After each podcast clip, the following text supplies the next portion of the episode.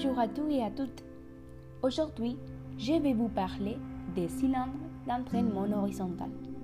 Le cylindre d'entraînement horizontal a été créé par Ewald George von Kleist, qui était un clerc, un juriste et un physicien allemand. Il est né en 1700 et il est mort en 1748. Kleist fabrique sa propre machine où les charges électriques peuvent être stockées.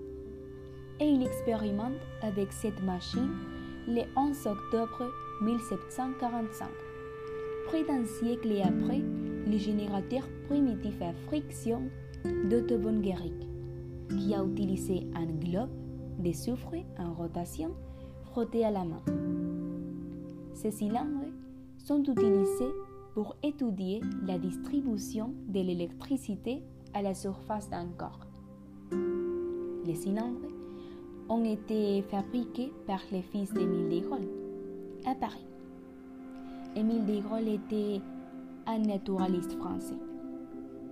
Les matériaux utilisés pour les fabriquer sont les verres, les bois et selon les cylindres, les laiton ou les métals.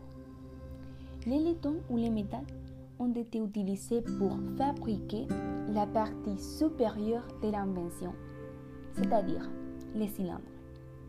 Le verre a été utilisé pour faire la colonne qui supporte les cylindres. Et le bois a été utilisé pour faire la partie inférieure de l'invention, c'est-à-dire les pieds sur lesquels la colonne est montée.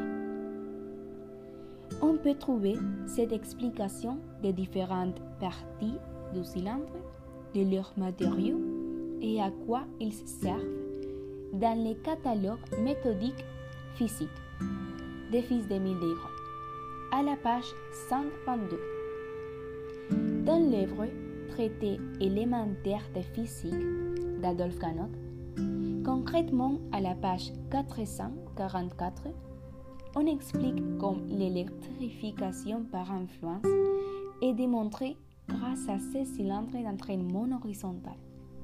Mais qu'est-ce que l'influence électrique?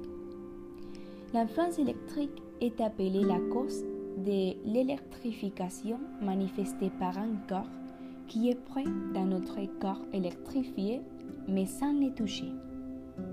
On peut trouver ces cylindres d'entraînement horizontal créés par Ewald George von Kleist dans les musées de, du Cabrera Pinto, à la Laguna, spécifiquement dans la salle Blas Cabrera, où on peut trouver aussi beaucoup d'autres inventions.